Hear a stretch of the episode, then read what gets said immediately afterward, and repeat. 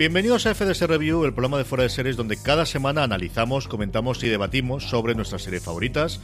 Esta semana analizaremos la por ahora primera temporada y sobre eso hablaremos de la serie original de TNT, Bota Juan. Yo soy CJ Navas y hoy me acompañan en primer lugar María Santonja. ¿Cómo estás, María? Hola, ¿qué tal? Pues con muchas, muchas ganas de hablar contigo de Bota Juan y también con Miguel Pastor. Miguel, ¿cómo estamos? Hola, ¿qué hay? Pues aquí estamos para hablar un poquito de, la que yo espero que solo sea primera temporada. Dedicaremos esa parte, sobre todo, a analizar cuando hablamos con la parte con spoilers.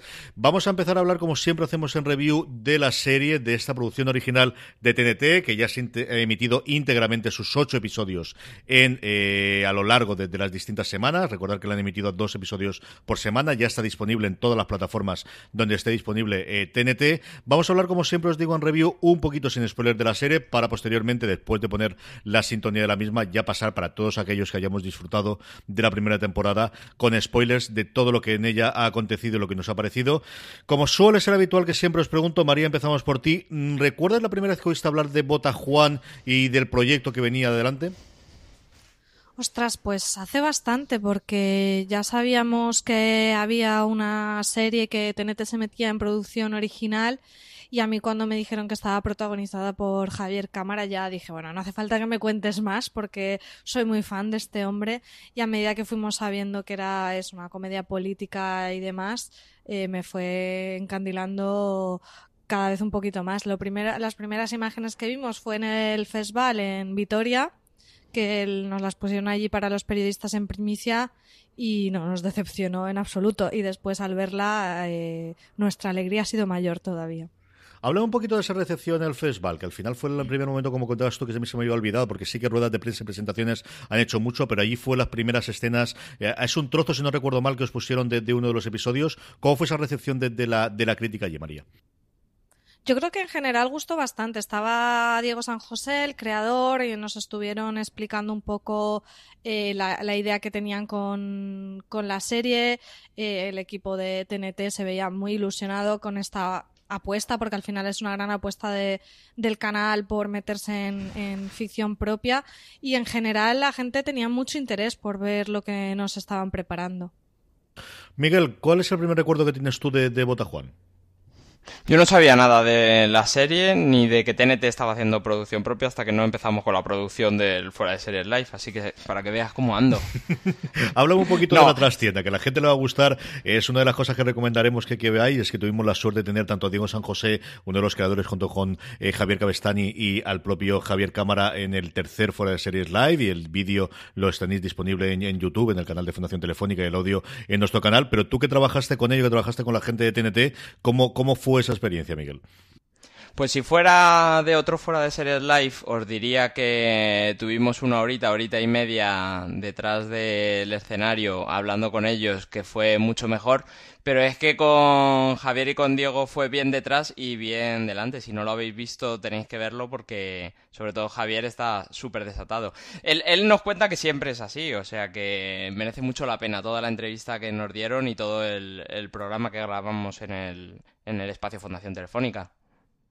Yo recuerdo sobre Bota Juan eh, eso, ¿no? Eh, yo creo que venía un poquito a la cola de cuando Fox ya empezó a hacer producción propia, que veías que los canales de cable, y yo creo que de alguna forma ya apuesta de quién podría ser la siguiente de las grandes cadenas de, cable de pago en España que podría meterse a hacer producción propia en España. Y saltó un poquito de improviso, aunque es cierto que no es la primera serie que TNT eh, ha hecho original, porque como recordamos, especialmente Álvaro Nieva suele hacer mucho la puntilla aquí de que en su momento Mariano Barroso les hizo una serie justo antes de que estallase la crisis, que se llamó Todas las Mujeres de alguna forma fue el primer canal de pago más allá de, evidentemente Crematorio y de que Jorge Sanz hizo Canal Plus la primera serie, pero sí es cierto que en esta segunda oleada, ahora que ya es otro planteamiento distinto, la segunda cadena después de Fox de hacer este tipo de cosas, ¿no? Se estrenó el viernes 25 de enero a las 10 de la noche, es una serie protagonizada por Javier Cámara y por María Pujalte, para aquellos que no se han acercado todavía, y que cuenta desde un punto de vista humorístico, o al menos el planteamiento inicial, y sobre ello pues, podemos hablar ahora sin spoilers, antes de que nos ha parecido, y la parte con spoilers,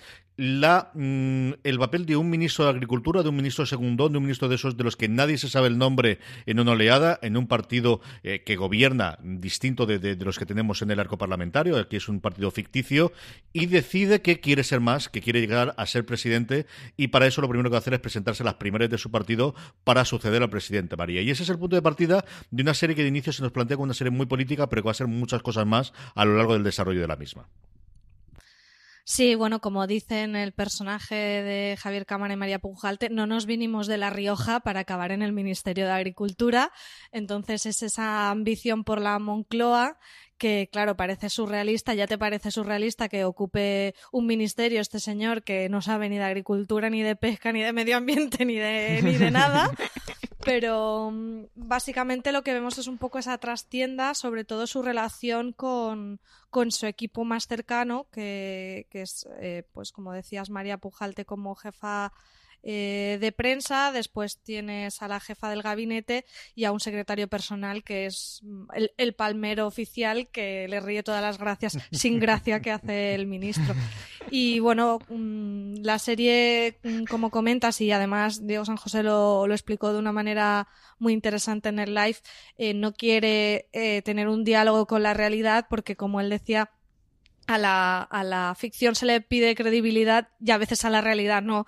Y realmente en la política española a veces están pasando unas cosas tan surrealistas que si las hubieran metido en la serie hubieran parecido poco creíbles y, bueno, y querían mantenerse un poco al margen de ese diálogo con la realidad también porque la serie no, no quedara caduca enseguida, ¿no? Porque después de un escándalo viene el siguiente, viene el siguiente y, cada vez se parece que es quien da más.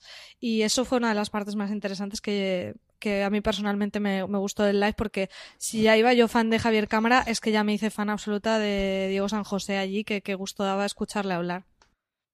Eh, Miguel, ¿qué te parece a ti, por comentarlo antes de que hablemos después de, de la serie en sí? ¿Qué, ¿Qué le darías tú a alguien de que se quiera acercar a la serie que no sepa, uy, esto de, va a ser comedia, pero va a ser política? ¿Qué tono va a tener la serie? ¿Qué le podríamos comentar? A mí lo que más me sorprendió y además gratamente es que la premisa es que te van a hablar del Juan político, pero está muy bien desarrollado eh, para tener solo seis capítulos que Juan es político, pero Juan es padre, es esposo, es compañero es jefe y a la vez tiene jefes y todas esas relaciones eh, están muy bien llevadas con una comedia eh, muy muy muy cercana a, Vergüenza a otra serie de Movistar que también te lleva un poquito más pasado, yo creo, eh, a, esa vergüenza ajena que estás constantemente viviendo con este personaje. Yo creo que se queda justo en el lado que a mí me gusta de la, de la frontera, que yo creo que vergüenza sí que sobrepasa. ¿eh? Este se queda justo ahí. Yo creo que parte del, del, éxito es Diego San José y yo he hablado mucho de él porque a mí el que realmente me dio, es decir, una serie con Javier Cámara y con María Pujalte iba a verla sí o sí, una serie además de política y con comedia iba a verla. En el momento que me dijeron y además está Diego San José escribiendo, eh, ahí es donde me ganaron. A mí es alguien que a nivel de guion siempre me interesó lo que han hecho, me gustan más unas cosas u otras. Yo creo que soy de las poquitas gente que, que vio y de luego le gustó Fede Tarras, me parece que es una obra que lo primero que hicieron para Netflix, que precisamente es donde se conocieron él y Javier Cámara y de alguna forma labraron esa amistad o relación profesional que ha permitido que Javier Cámara esté en esta serie. Eh, Diego San José, y luego comentaremos en la parte con spoilers el artículo que ha hecho, las respuestas que nos ha dado en fuera de series comentando un poquito la serie, dice siempre que para él es alucinante que alguien del nivel de Javier Cámara pueda seguir haciendo comedia, o siga haciendo comedia, siga visibilizando la comedia. Y era una cosa de las que a mí desde luego me atraían desde el principio del, del, del, proyecto. Y luego es una serie, como yo siempre me gusta decir, como las grandes comedias, que cuando se tira por la parte de drama, por la parte dura, es durísima. Eso sí, hacía tiempo que no me, no me reía tantísimo en serie. Yo creo que desde Sucesión, que es lo mismo, pero desde el otro lado, mucho más desde el drama con momentos eh, humorísticos. Aquí, que suele gustar mucho más la parte de la comedia, yo ha habido momentos en los que me he muerto de risa, de tener que parar de verdad el episodio, porque no he podido eh, eh, con él antes de seguir, porque no me estaba enterando de lo que ocurría, de las carcajadas que tenía. Yo doy fe, CJ, que estaba sentada al lado tuyo en el FDS Live y estabas descojonado todo el tiempo. O sea, que doy fe de que te reíste mucho con la serie. Lo peor es que ese episodio lo había visto ya, o sea, que tiene delito la cosa para que veas de verdad que me gustó muchísimo, muchísimo, muchísimo. María, por ir cerrando, eh, valoración global de la, de la serie, luego hablaremos eh, tanto de eso como una posible segunda temporada, pero ese último empujoncito para alguien que la pueda ver, ¿nos ha gustado o no nos ha gustado? ¿A quién le puede gustar la serie? A mí me ha gustado muchísimo, o sea, creo que que es un papel escrito para Javier Cámara en el que él se luce, pero que además eh, todo el reparto de secundarios está fenomenal y que no se queda a lo mejor en los tópicos que pudiera ser más fácil de, no sé, de, contarnos de la política, sino que, como dice Miguel, aborda muchas facetas de, este personaje y creo que le puede gustar a prácticamente todo el mundo. Es una comedia eh, que, es muy divertida, pero como dices, tiene un puntito a veces de drama o emocional y es que mm, yo se la recomendaría a todo el mundo, la verdad. Miguel. Yo se la recomiendo también a todo el mundo. Más allá de los prejuicios que puedas tener, eh, que hay mucha gente que los tiene, con una comedia y española, eh, no vas a tener la oportunidad de ver, y lo dice Diego San José muy bien, eh, a un actor como Javier Cámara haciendo comedia. Mm, es que no lo hay, como dice Javier Cámara en el Fuera de Series Live. Es una de mis series favoritas de lo que llevamos de año. De verdad que me he divertido muchísimo con ella. Yo creo que tiene a favor también la duración y, parece una cosa mm. manida, pero al final cuando tenemos series de una hora y te estoy mirando a ti Umbrella Academy y de repente tienes veintitantos minutos, en alguno de los casos, o 33, creo que es el 36, que es otra cosa curiosa, de TNT les ha permitido no solo la libertad creativa, sino también de duración, ¿no? Muy en el modelo de canal de streaming directamente y tiene episodios de 24 25 minutos, episodios de 36 o 37, pero dentro de esa horquilla, pues oye, se agradece mucho más y esos bloques que de, emisión en lineal de dos en dos, yo creo que eso ha funcionado razonablemente bien de audiencia, sobre todo con el paso de los episodios, pero luego, desde luego, para, para verlo en vídeo en demand, que no nos engañemos, desde luego es como lo he visto yo, y yo creo que la gran mayoría de nuestros oyentes también lo ven de posteriori, y por lo que conocemos, desde luego es así, eh, te lo facilita muchísimo, ¿no? Yo creo que mm, no estamos todavía en el nivel YouTube de, de corto, pero la diferencia entre media hora o una hora a la hora de decidir qué vas a ver, yo creo que es algo que está afectando desde luego a los dramas clarísimamente y también en, la elección de si elijo una comedia o elijo un drama, yo creo que es, es un efecto muy, muy importante. Vamos ya con la parte con spoilers, vamos ya a hablar de la serie, así que a partir de ahora, nada, vamos a sonar la sintonía y a la vuelta hablaremos ya con spoilers de Juan, de su equipo, hablaremos de Macarena, de Carmen, de Víctor, de esa Eva sencillamente maravillosa, de su hija, de todo lo demás, de cómo cocina un ministro de Agricultura, este tipo de cosas, cómo se vuelve la Rioja cuando no se tiene que volver nunca a Logroño, y de cómo son las primarias, y de cómo uno negocia las primarias, de todo eso, con spoilers ya eh, totalmente, hablamos a la vuelta de la sintonía de Botajuan.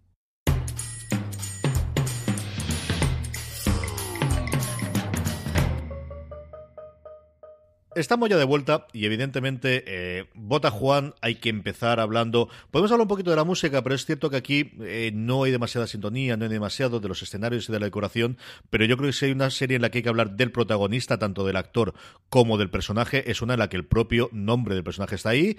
No vota a Juan, sino vota a Juan, como él lo deja muy muy claro cuando está con los eslóganes para presentarse a las primarias. Y es que al final vota Juan viviría o moriría por el personaje Juan Carrasco y por el actor Javier Cámara que hay detrás de él. Eh, María. Sí, yo creo que es muy difícil que esta serie hubiera salido tan bien con otro actor. Yo de verdad que no, que no me lo imagino, porque al final Juan es una persona bastante ruin, mezquina, que quiere aprovecharse del sistema, que es un completo incompetente, pero pues tiene esa ambición, aunque no pueda aportar nada y aunque vaya a un programa de televisión como ministro de Agricultura y le manden a por un puerro, no sé si recuerdo si era un puerro y no se va a distinguir entre las varias verduras que es un puerro. Entonces, claro, es un personaje que con esa, con esa cartilla mm, sería muy fácil que nos cayera muy mal. Y al final eh, nos genera muchos sentimientos, pero no llega a caernos mal. A veces eh, nos da mucha vergüenza, otras eh, no, nos, hace gracia, otras incluso nos da pena, porque hay un momento en la serie cuando se aborda de una manera que a mí me parece maravillosa. El, el tema de que a él le han hecho bullying en, en el colegio, que me parece una manera de tratarlo eh, muy, muy elegante que, claro, al final entiendes mm, más cosas de este personaje, pero es, es, muy complicado que con todo lo que hace, con, con todas las marrullerías que hace, nos cayera mal. Y, y, al ser Javier Cámara, pues es que no, no te puede caer mal Javier Cámara en, en ninguno de los universos paralelos. Miguel. Dice María cuando abordan el tema del bullying, pero yo eh, hay un final de episodio que yo creo que es el cuarto, el que el que tiene ese enfrentamiento con el otro ministro que se mete en el coche y es donde donde yo descubro que alguien que no sea Javier Cámara no puede llegar a hacer eh, esa comedia tan cómica un minuto antes y ese llanto tan dramático en, en el coche que te lleva a pasarlo mal, a pasarlo mal por él.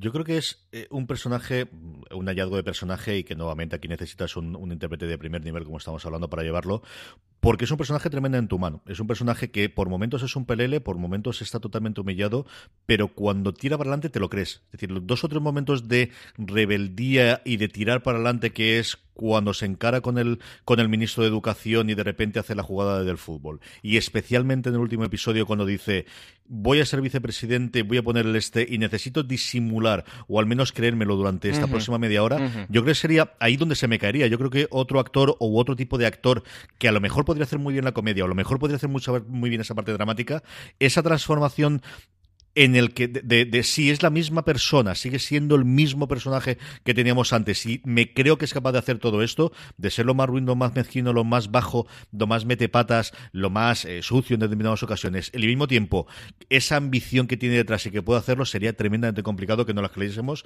Para mí es, es un verdadero hallazgo y, y, y esa parte de siempre te lo crees y lo apoyas, ¿no? Ese gran problema que puedes tener alguno de los casos es si realmente lo vas a estar con él o, o, te va a caer mal. Y yo creo que siempre tienes esa delgada línea de si te va a caer bien o te va a caer mal y siempre consigues que de alguna forma estés, lo que los americanos dicen del routing for it, desde que quieres que gane las primarias, que quieres que salga bien, que quieres que sí. cuando se enfrenta a ese ministro guapísimo, encantador y que posiblemente sería el ministro que quisiéramos de educación, oye, lo que quieres es que le pegue una pata en la boca y que le quede como le deja al final, María el momento con el recalde, con la pizarra, él haciéndolo de con un 6 y un 4 pinto tu retrato y el otro haciendo una super ecuación, me parece maravilloso. Además, eh, recomiendo a la gente que siga la cuenta de Twitter de, de Juan Carrasco, que se puede seguir, yo la he estado siguiendo y pone tweets maravillosos con frases populistas o con frases... Ha habido un diálogo muy interesante entre la cuenta de, de esta cuenta falsa del, del personaje y la marca de injertos de pelo Svensson, él acusando y poniendo una foto del recalde diciendo, ¿verdad que se ha hecho un injerto? Y yo me meaba de la risa, o sea, eso es transmedia de calidad. Tiene muy, muy cuidado la cuenta de Twitter, esa está muy bien pensada, incluso alguna de las campañas que tiene más provocativas en, en, en Marquesinas, ¿no? Recordando alguna de las, de las cosas que ha hecho especialmente Netflix, que yo creo que los primeros que marcaron un poquito el camino de cómo hacer esta camperrada así que la gente tenga amplificación, lo han hecho muy bien. Y, y es que estos momentos que estamos recordando de algunos de los episodios son solamente uno de los ocho, pero es que tiene momentos a lo largo de los episodios memorables, Miguel. Sí, sí, yo eh, decías tú que tiene eh, baila bien entre que te caiga bien y que te caiga mal, pero cayéndote bien y cayéndote mal. O sea, cuando él se enfrenta al personaje que hace Joaquín Climent, eh, Luis, el que es el fontanero como de su de su partido, tú quieres que le humille a, a Luis porque es lo que hace con él, pero luego hay escenas con, con, cómo trata a su mujer, cómo trata a la chica que está, a la empleada del hogar que tiene en casa, que te cae mal. O sea, no, no es que no te caiga ni bien ni mal, es que te caen las dos cosas. Hay, hay un momento para cada cosa. Ese es el momento de, de, de, de, la dualidad, ¿no? De cuando de me machacan y al mismo tiempo machaco a otro, muy relacionado con la parte sí, sí. de bullying que comentaba fuera María, que, que de alguna forma todo lo enlazas, ¿no? Y cuando llegas a ese episodio en Logroño viste, ves cómo le trataron a él de pequeño y esas relaciones de fuerza más allá de poder, pues quizás han afectado muchísimo la vida.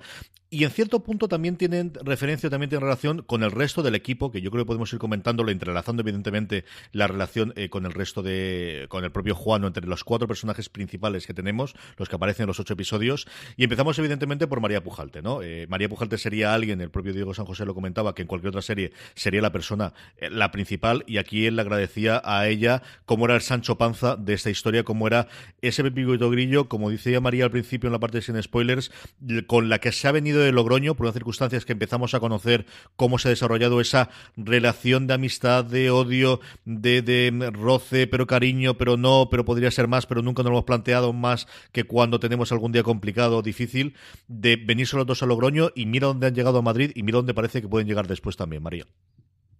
A mí el personaje de Macarena, interpretado por María Pujalte, me encanta. Eh, si antes no nos estábamos alabando a Javier Cámara, me parece que, mm, era muy difícil tener a alguien a su lado y al nivel, y, y María Pujalte está totalmente al nivel, haciendo de esa jefa de prensa que, bueno, que es que, tiene que eh, caérsele la cara de vergüenza cada vez que le está rectificando y luego él sale en las ruedas de prensa a decir crisis 27 veces y hacer el gesto de las comillas. Yo es que me meaba de la risa y creo que la relación que se establece entre ellos es de lo más interesante de la serie, además porque no han jugado a, a crear el romance, ¿no? Que sería lo más fácil y aunque eh, puede que se, se, roce esa línea, eh, no se llega a cruzar y creo que esa relación de amistad y de, y de equipo al final entre ellos es maravillosa y, yo quiero que si hay segunda temporada, que esperemos que la haya, se siga explorando porque me gustaría mucho conocer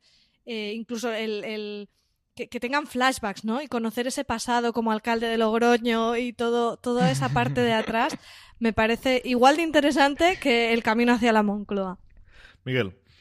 Totalmente de acuerdo con que ha sido un acierto, y lo decía Diego San José antes de que pudiésemos ver toda la serie, eh, ese juego que no llega a ser amoroso, porque esa relación es mucho más fuerte y en cuanto a Macarena, yo veo el, personaje cansado de vivir y harto de, de, Cada vez que parece que se van a hundir, se le ve un poquito más de...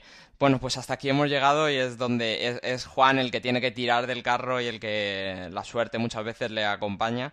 Y veo a Macarena eh, vivir la emoción que se supone que traía de antes en dos ocasiones. Eh, al final, final, final, cuando ve que todo va a salir bien, pero también en el episodio donde va a la antigua a la reunión de antiguos alumnos, cuando ven que mm, al día siguiente ya no va a haber nada y también ella intenta abrazarse a, bueno, pues volvemos aquí, aquí no se está tan mal, eh, hacemos la vida aquí y por lo menos dejo de salvarte todas cada, cada dos horas una vez.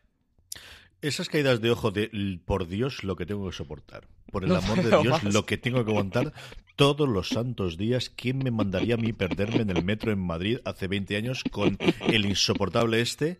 Combinado con pero oye, cuando uno echa la vista atrás y mira dónde está todo el mundo 20 años después de lo que tenía alrededor, leche, que soy la secretaria de prensa del Ministerio de Agricultura y cuando termina el invento voy a vicepresidencia. ¿Quién me dice que no esté dentro de dos años en la Moncloa? Aunque como bien le dice ella, no, no, Juan, en la Moncloa estará tú con tu familia, yo no estaré en la Moncloa. Eh, esa parte... Yo iré a trabajar. Ella está sencillamente maravillosa, está encantadora. Además, los distintos juegos que tiene, esas relaciones de, cómo. Me gusta mucho también ese sacrificio de la vida personal, ¿no? De cómo ella lo ha sacrificado absolutamente todo. La relación que tuvo en Logroño, los escarceos que tiene al final no dejan de ser de eso, de eh, unas noches o de, de relaciones de una noche, porque al final su vida la ha volcado a ser la mano derecha, izquierda, central y absolutamente todo de este patán, de este mm, eh, gañán, de este tío pero este tío que de vez en cuando tiene suerte, que de vez en cuando acierta y de vez en cuando saca una fuerza que ella sigue sin creerse, se le sigue alucinando, ¿no? Ese momento de vicepresidente de quién, quién es este Juan y dónde, me dónde han escondido el mío que tira para adelante, que oye, lo tonto, lo tonto, 20 años después les ha llevado de una concejalía de Logroño a ser en el, ministro de, Agricultura. A mí es una cosa de, de, María Pujalte que sencillamente me maravilla. Y María, estoy totalmente contigo. Yo necesito un flashback como sea en la segunda temporada. Además es que ahí podemos jugar con el rollo de ver los vestidos de los 90 o algo de eso que es que puede no tener precio. y Javier Cámara otra vez con pelo. Y con pelo, claro, que ha habido ese juego también con el tema de si le ponían pelo o no, que si se iba a Turquía a, a la feria esta de los transgénicos, que no tenía opinión sobre los transgénicos, pero él iba para aprovechar para hacerse el injerto. Puede ser maravilloso a mí esa parte que también es muy política de decirme qué, lo que, qué es lo que opinamos, decirme qué es lo que pensamos, ¿no? De cuál es la línea de partido. ¿Qué opinamos de los transgénicos? No utilizan muchas veces, pero también es que es la puñetera verdad. O sea, lo ves en PIB, lo ves si hablas. Yo por motivos personales tengo mucha gente política alrededor. Eso de cuál es la línea de partido, Miguel, tiene también, es otro de los momentos que a mí me ha encantado de la serie. Sí, sí, y cuando no tiene a nadie, la lía siempre. En, ese debate en el colegio que hace con, el otro ministro, pues tira por el peor camino, que sí que se ve que el otro ministro tiene un poco de cintura porque tiene un poco de conocimiento. Es, es su alter ego. Sí, sí, es que eh, eh, el bueno es el otro. Es decir, que, nosotros, porque queremos mucho a Juan, pero que de verdad que el bueno era, era el recalde y que por eso se le intenta cargar después el partido. Que también es la otra cosa que ocurre normalmente en los partidos, ¿no? En cuanto destacas un poco, hachazo desde el aparato y no cuidado, no sea cosa que vaya a destacar mucho y de repente nos haga, nos haga sombra. la segunda mujer que tenemos dentro del equipo es Carmen Müller, que la interpreta Nuria Mencía, que es la jefa de gabinete. Es un personaje en el que al final lo que vemos es que está allí como jefa de gabinete en el ministerio, pero realmente es una persona de partido. Es una persona que esa relación que tiene tanto profesional como también personal con, con Luis Vallejo ha hecho que de alguna forma esté ahí para controlar, para que la cosa no se desmanden. No es alguien que haya crecido con Juan, sino alguien que ha puesto ahí. ¿Qué os ha parecido el personaje que os ha parecido eh, Nuria interpretándolo, María? Pues aquí tenemos un poco la otra cara, ¿no? Si decimos que Juan es eh, ruin, es que realmente todos tienen sus intereses. Allí ella nunca es fiel, es del equipo de Juan, pero nunca es fiel porque está intentando buscar su lugar y también es una persona ambiciosa, igual que Juan. Eh, pero bueno, tiene un camino muy interesante hasta que al final ve que en el partido, según interese, le van a, se van a aprovechar de ella si la circunstancia es favorable y si no, Mm, le darán la patada, como vemos que pasa en todos los casos, como el caso de Recalde que estáis comentando, que, es el bueno, que podía haber estado humillando a Juan y no, mantiene las formas y al final lo que hacen es eh, desbancarlo. Entonces ella está como con ese juego de, bueno, si soy fiel al partido eh, me irá mejor, pero tampoco te va mejor. Al final aquí es como que cada uno está solo y tiene que hacer la lucha por su cuenta. Miguel. Sí, me encanta la dinámica que hay en el equipo de esta persona no es de los nuestros, esta persona es del partido y tenemos que saber qué contarle y qué no contarle. Bueno, entre todos hay que ver eso, qué, tiene que saber cada uno y, y, Juan Sí, porque Víctor no está en el grupo de WhatsApp. Claro, por eso. Eso también es grave.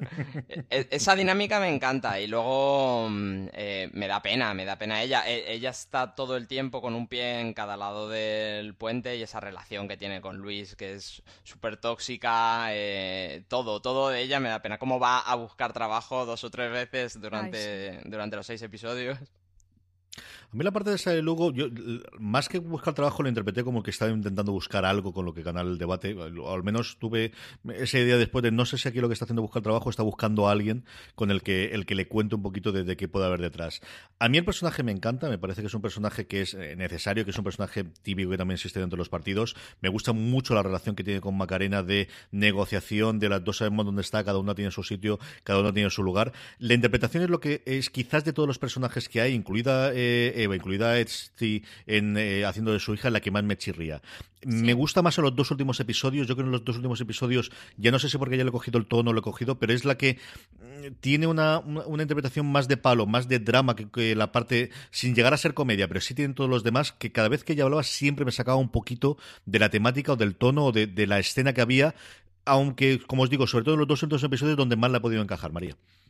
Sí, a mí, a mí me, vamos, es que estoy totalmente de acuerdo contigo, me pasó igual ese, esa manera tan seria, tan impostada, que entiendo que va con el personaje, pero a mí al principio la interpretación no me acaba de encajar, pero estoy de acuerdo que eh, igual en el final, donde el personaje ya está más llevado al límite, eh, que ya no está como tan rígida, quizá también por la evolución esa de, de su trama, ya me, me gustando más, o sea que en eso estoy totalmente de acuerdo contigo. Miguel.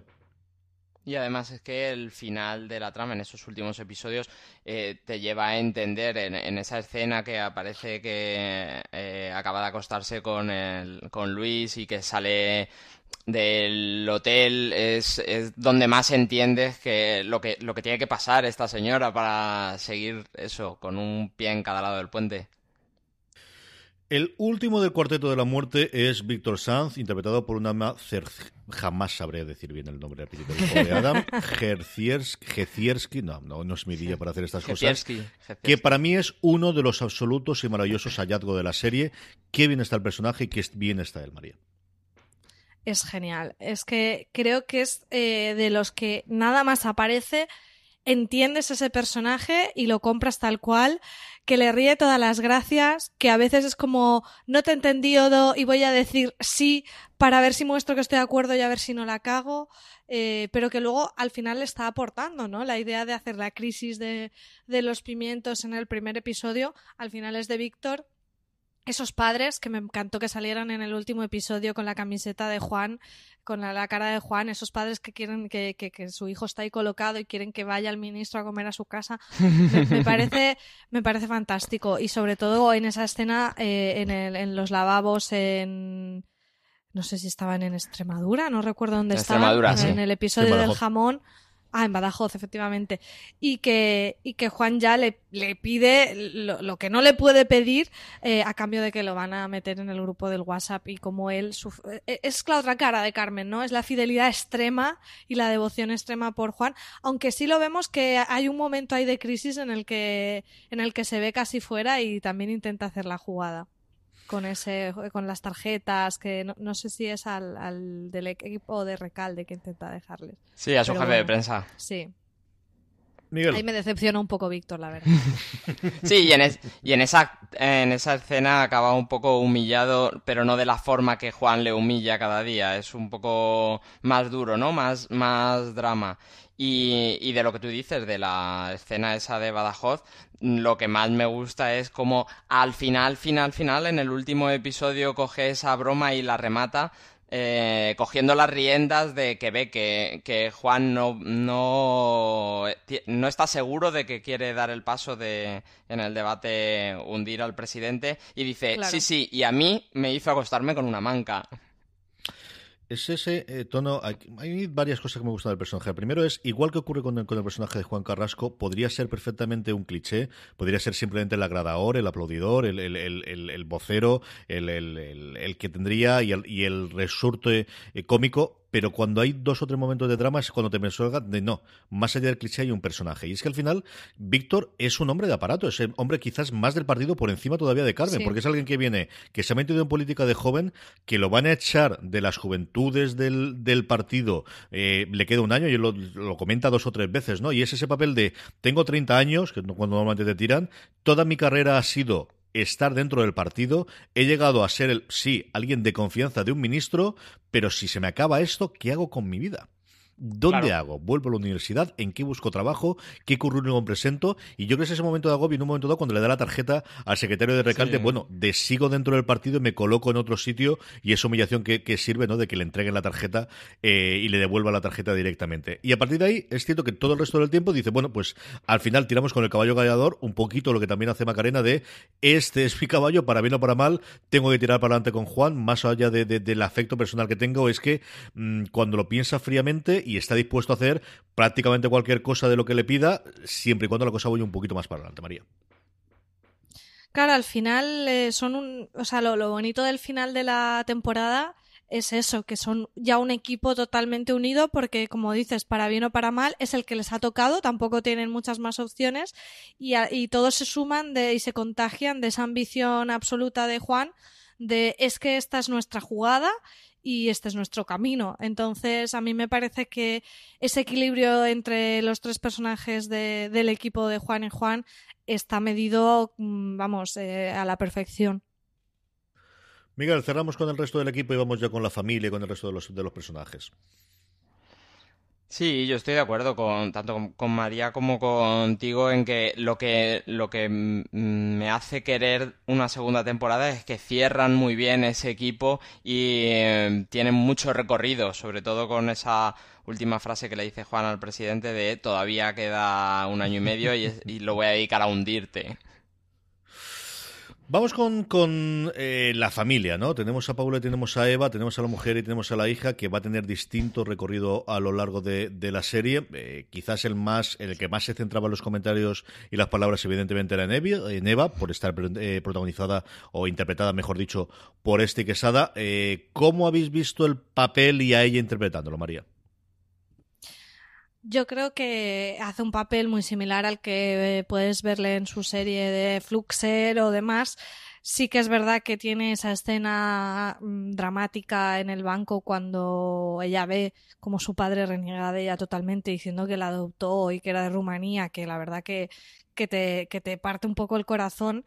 Y a mí me hubiera gustado incluso que lo hubieran desarrollado más. Y me parece también muy interesante el, fondo que hay en todo eso, ¿no? De, de cuando te metes en política, eh, tienes que tener como una. No es solo tú lo que tú seas y tu aparente, sino mm, tu alrededor, o sea, no tenemos políticos que estén mm, divorciados o sean solteros, todos tienen como la familia tipo y aquí, bueno, él mm, tiene una relación inexistente con su mujer porque hacen vidas en paralelo, pero casi que él parece que quiera mantener esa relación por el interés de, bueno, si soy político tengo que estar casado, y luego su hija, eh, que tiene un problema de obesidad, que viste como una gótica y es una persona jaza, pues tampoco le encaja en ese modelo de política. Entonces me parece que es un tema muy interesante.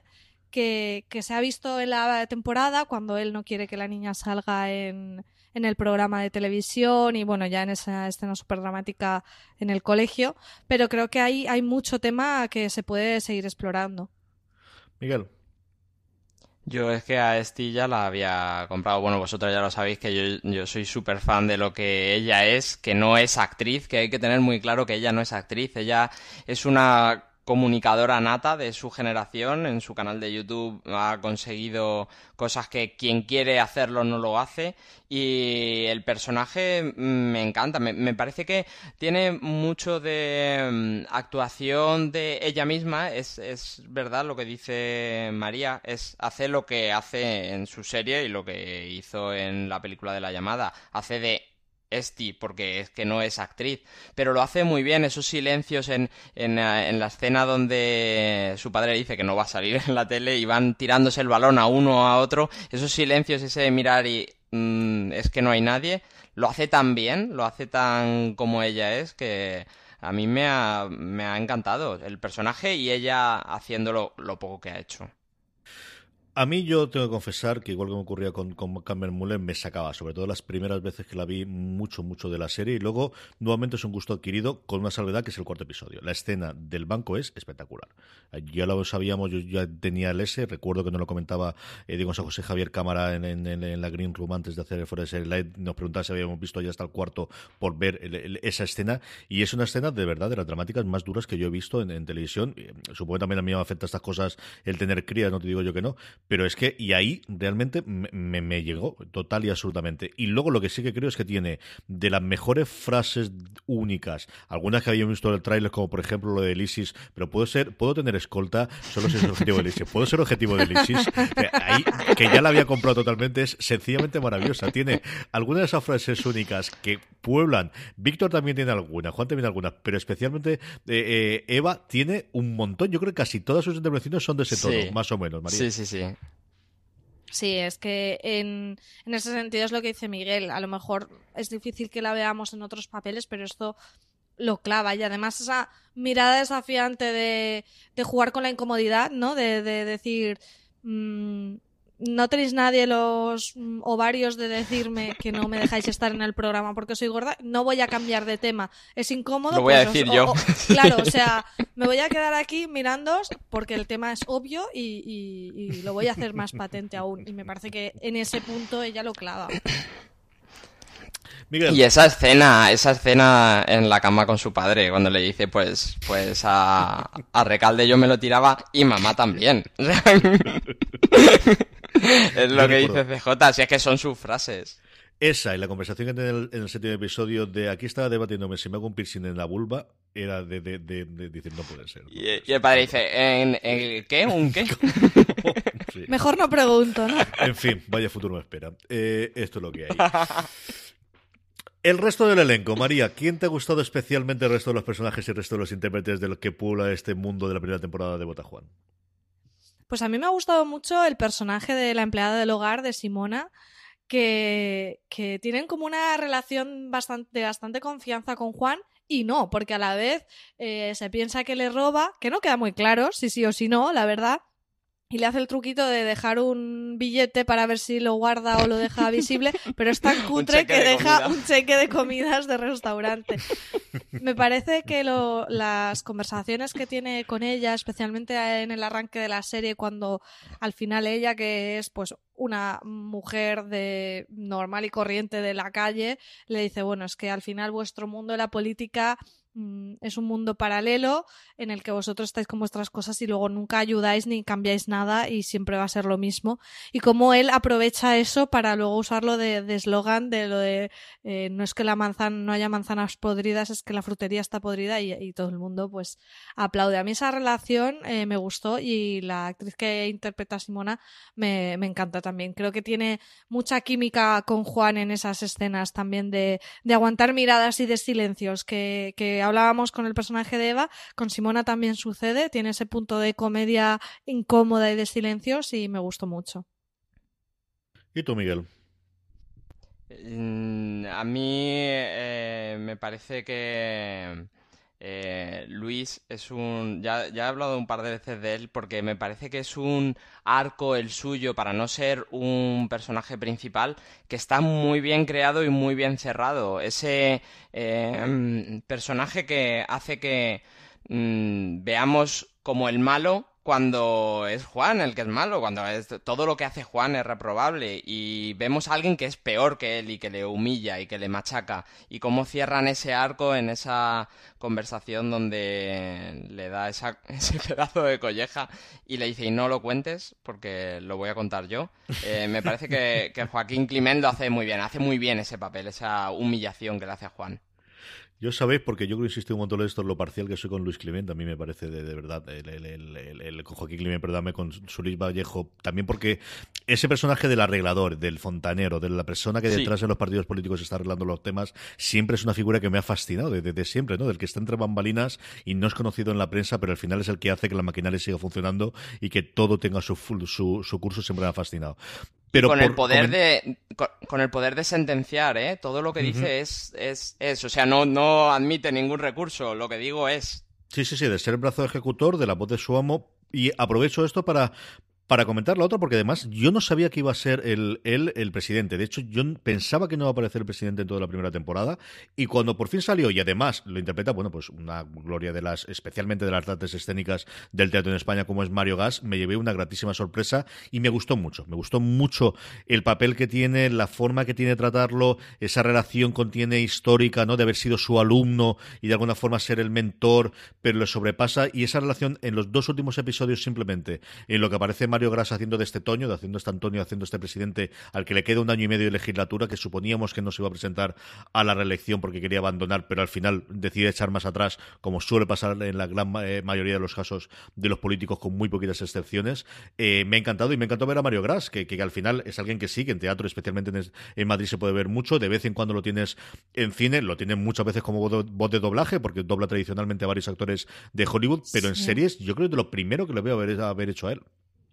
Sí, además es que tiene una voz que, que, es que te atrapa totalmente. A mí me encantó como personaje de presidente, que al final lo que ves y lo que distingue a Juan de él es que Juan es más tonto, pero los ves igual de viles, ¿no? Y, y eso me, me gustó mucho, ese juego y ese giro de las primarias, de aun ganando Juan su as en la manga es, no, me pones como vicepresidente porque sé que de las primarias eh, aún no, no puedo pasar al siguiente nivel, pero me pones como vicepresidente para que gane puntos y luego ya nos veremos. Ese giro final me encantó, me pareció maravilloso. Cosas sobre las series, cosas sobre otros personajes, tramas o chistes que os hayan gustado especialmente que tengamos. Miguel, empezamos en este caso por ti. ¿Qué momentos, qué escenas, qué cosas que no hayamos comentado os han gustado antes de que hablemos del final de la serie y de una posible y esperable segunda temporada, Miguel? Bueno, es que no hemos, hemos dejado pasar por alto a, a, Paula. Yo decía que Macarena era una mujer cansada de vivir. Nadie quiere verse en el lugar de Paula. Esa, esas sí que son caídas de ojos de qué he hecho yo para merecerme esto y cómo intenta durante todas las conversaciones que tiene con Juan eh, darle a entender que, que, ya está, que se acaba, que, que quiere divorciarse o que quiere separarse y cómo Juan da por hecho que es que es su mujer y que a él le va bien así, con ella en Logroño y él en Madrid, y, y, que no va a verla porque está trabajando para que el próximo cumpleaños de Eva lo celebren en la Moncloa. María. A mí me gusta mucho en el episodio 7 la aparición también muy cortita de Jun Barrera haciendo como de esta periodista de primer nivel que le dicen que es muy cañera y entonces que no le gusta nada que le hagan la pelota y entonces Juan se dedica a decirle que si está gorda y que si tiene tiroides y que si no sé qué, que es una escena como muy cortita porque tiene eso y después el, debate y, y, ya está, pero es que me meaba de la risa. El contrario de hacer la pelota no es no hacer la pelota, es machacar, ¿no? Claro, es ir a de. Esas sutilezas, mi querido Juan Carlos, cuando es capaz de cogerla. Yo sí que quiero al menos recordarlo un poquito, porque al final es de alguna forma el detonante, ¿no? De toda la trama que tenemos, que es Pascual el chofer, ¿no? Y, esa figura de, esos personajes de servicio, en este caso del ministerio, que se enteran de todo, que lo saben absolutamente todo, y que al final, eh, como os digo, aquí es esa conversación que tienen los distintos choferes y guardaespaldas, que son los que tienen que guardar todos los secretos, porque al final se te olvida, ¿no? Si estás siempre trabajando y siempre en el coche, vas a tener que hablar, vas a tener que decir estas cosas, y que ese detonante, ese, y luego en el episodio 7, cuando intenta hacer ese cachondeo de, bueno, y ponemos también la sirena, ¿no, ministro? Y evidentemente pone la pantera y le falta la falta de música, que es lo único porque yo no creo que no encuentre el Logroño, pero si no, hombre, me va a contar tú a mí, encima te pones chulo, pon la sirena, va a ver tú lo que cae bien. Ese momento yo creo que me moría de risa. A mí también me gustó mucho el momento de cuando están mirando Víctor y Juan en internet los jamones para hacer el cambiazo. y va, haciendo scroll y va bajando a una cosa que ni era jamón, era mm, otra cosa. Vete a saber Sucedáneo de no sé qué decía. Sí, sucedáneo, de, paleta de no sé cuánto. Horroroso. Se lo traían y, ese de aguantar el chiste, ¿no? De ir bajando, bajando a... No, el de, el de 100 no, el de 60 no, no, el de, el de 20 euros. Me haga de la risa ahí. Sí, ese punto tacaño que tiene de poder ahorrarse, igual que nos corría antes con, con, los cheques ¿no? De, de, de, comedor, los cheques, los, los, cheques para comida, es una de las características. Lo sacan dos o tres veces a lo largo de la serie, pero siempre tiene muchísimo impacto, Miguel. Sí, y que le dice a su chofer cuando están en el bar tomando algo, pero no te comes el, el pincho y son cacahuetes. ¿sí? Es, el ahorrar, el ahorrar por ahorrar, ¿eh? Terminamos ya con, con qué os ha parecido el final. Si esperabais este final en el que él iba, bueno, pues yo creo también la tradición de VIP, que al final es una de las series que siempre, bueno, como si no como referencia, sí que desde luego tienen, tienen ahí eh, a la que la comparamos siempre eh, con, con Bota Juan. ¿Y qué os ha parecido el final? Y luego hablamos de, de una posible segunda temporada, María. Pues yo, como decía antes, me sorprendió ese giro. Me sorprende que él llegue a, a ganar las primarias con ese giro de, del USB que encuentran con las fotos sexuales del presidente, pero me, me alucinó todavía más que él renuncia a eso para hacer un plan que parece incluso inteligente, de que lo coloquen como vicepresidente. Al final es una victoria, pero que tiene que callarse. Eh, me, gustó un montón porque no, no me parece como lo previsible decir, bueno, pues ahora veremos cómo ganan las primarias y lo siguiente será ganar las elecciones, sino que de repente te lleva a otro camino que no, que no esperabas. Y yo tengo muchísimas ganas de que confirmen ya de una vez que hay segunda temporada para verle ahora como vicepresidente y que estos personajes que hemos visto secundarios de pues de del presidente del fontanero de tal vayan cobrando todavía más peso y posiblemente también la familia porque ahora ha conseguido esa casa para que se vuelvan e intentar conquistarlas. O sea que todo me apunta fantástico para que haya una segunda temporada. Miguel completamente de acuerdo el, ese giro, yo no esperaba ni siquiera que cerrasen la temporada con las primarias ya hechas. Creía que eso lo iban a estirar. Y fíjate que es, es mucho más verosímil mm, todo ese giro del que hablaba María de mm, tú no puedes ser presidente, Juan. Ganar las primarias hace, hace que sea mucho más verosímil el hecho de mm, si te quedas aquí de, de presidente te vamos a tirar en Dos meses, ya te cogimos con las fotos del caviar a cucharadas. Mm. Y, cómo él acepta eso y, ve que escalar en política es, es otra cosa y lo hace más cercano, ¿no? A la realidad. Me, me, me parece que lo hace más cercano a lo que yo imagino que es la realidad. Yo estaba totalmente convencido que iba a ganar las primarias, pensaba que lo tenía muy claro y no sabía a partir de ahí cómo iba a seguir. Yo creo que es una, una situación de, de, compromiso, de planteamiento, sobre todo de cara a una segunda temporada. bueno, si hemos llegado hasta aquí, hemos tenido un cierre bastante decente y, y a partir de aquí podemos construir, podemos hacer muchísimas más cosas con el personaje, ¿no? Ese de voy a tener siempre ese doble juego, voy a estar aquí atrás y sí voy a ser el delfín y de alguna forma el elegido para, para continuar si él se va dentro de un año y medio, pero al mismo tiempo sé que tengo los, los, los, los puñales de todo el mundo, no me extrañaría nada que Recalde vuelva a aparecer después en, en, pantalla. A mí la verdad es que al final creo que lo cerraron bastante bien, me gustó mucho y especialmente la escena final. Yo creo que la serie pedía a gritos una escena final de Macarena con Juan diciendo buen trabajo, vamos a descansar como está y ese acercamiento de a lo mejor aquí podemos romper la amistad, pero no cada uno en su sitio. Me gustó mucho, mucho, mucho esa escena final, esos 10 minutitos que tienen ellos con el eh, sempiterno gin tonic, ¿no? Que al final parece que el hombre no bebe otra cosa que sea gin tonics en toda la serie. ¿Qué esperaríamos de una segunda temporada? Que todos sabemos que estamos locos por tenerlos. Eh, falta, eh, sabemos además, porque el propio Javier Cámara en Twitter, en el resto lo ha comentado siempre que él estaría encantado de hacer la segunda. Yo creo que el equipo estaría loco por hacerlo. Falta que TNT se decida, que les hagan los números y decía que la va a hacer.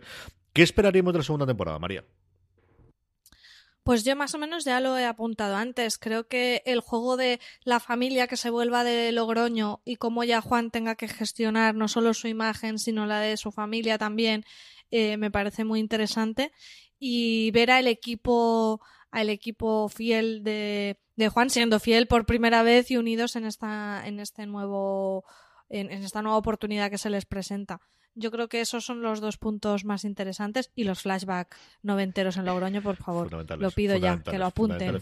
Sí, sí, sí, sí, sí. Miguel. También el desarrollo, yo creo que eh, Macarena, a la vez que Juan, pero Macarena tiene mm, un poco lo que dice María, mucho desarrollo hacia adelante y hacia atrás de ese personaje porque tiene muchas cosas que contar y creo que también Carmen y Víctor, creo que, que tiene mucho para desarrollar en, e incluso en una temporada más larga, de capítulos más, mm, de más capítulos, no de capítulos más largos, porque me parece que funciona genial la comedia así con esa libertad. Pero sí que Macarena y sobre todo Víctor, que es un treintañero que vive con sus padres y, tiene mucho que contar, ¿eh? A mí me gustaría ver eh, primero el cambio de vicepresidente, si da el presupuesto que tenga algún viaje en extranjero, que sería algo bastante factible, ¿no? Aparte de que aquí hemos tenido la parte rusa.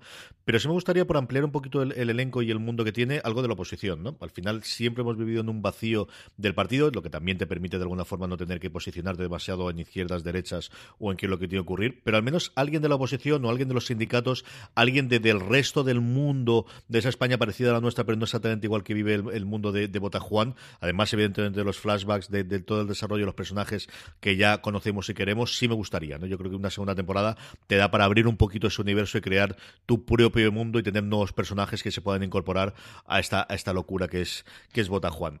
Y con esto yo creo que terminamos el programa, salvo que tengáis alguna cosa más que comentar. María, eh, Miguel, María, ¿tienes alguna cosa más que comentar, algún momento que se te haya recordado y que, queramos eh, destacar o comentar a la audiencia? Nada, que recomendársela a todo el mundo. Yo creo que los que han llegado aquí ya la han visto y, animar a TNT que la renueve ya. Miguel.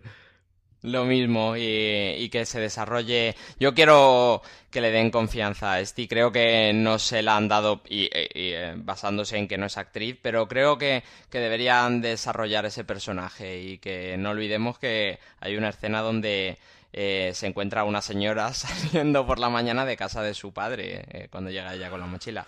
Eh, creo que, que tiene para desarrollar. Hasta aquí llega este review. Como siempre hacemos, recomendaros todo lo que tenemos colgado sobre la serie que podéis leer y adicionalmente fuera de series. En este caso, varias cosas muy especiales. En primer lugar, y es lo más reciente que tenemos en la web, es el análisis que el propio Diego San José, eh, San José me hizo de la temporada a través de la coordinación de, Francis Arrabal, que podéis encontrar en la web. Y una vez más, y siempre lo digo, agradezco tanto a Diego San José su trabajo y su tiempo, como a TNT las facilidades que nos puso, como a Francis que tuvo la iniciativa y estuvo detrás de ellos para conseguir lo que una, de verdad, me me, enorgullece mucho personalmente tener en fuera de series el que un creador hable de su serie, que es una de las cosas y eso de los empeños que sobre todo los que llevan más tiempo oyendo fuera de series sabéis que siempre he querido, ¿no? De reivindicar esa figura del creador y de tener esa en, primera persona y en voz viva que alguien que ha creado la serie nos pueda hablar de la misma. También la crítica que ha hecho de la serie Álvaro Nieva en nuestra web y por último, lo comentábamos desde el principio, ese fuera de series live que tenéis disponible en vídeo en el canal de YouTube eh, de Fundación Telefónica, también en el nuestro, en nuestro canal de podcast íntegro, con Diego San José, con Javier Cámara, sencillamente maravilloso y divertidísimo. De verdad que estuvieron totalmente encantadores. Y por último, dar las gracias una vez más a María Santonja por haber estado conmigo. Gracias, María. A vosotros. A Miguel Pastor. Miguel, muchísimas gracias. Muchas gracias a vosotros. Y a todos vosotros, querida audiencia, gracias por estar ahí. Todo el contenido que os hemos dicho fuera de series, mucho más contenido en general de series en nuestra web y nuestro canal de podcast. Recordad, tened muchísimo cuidado ahí fuera.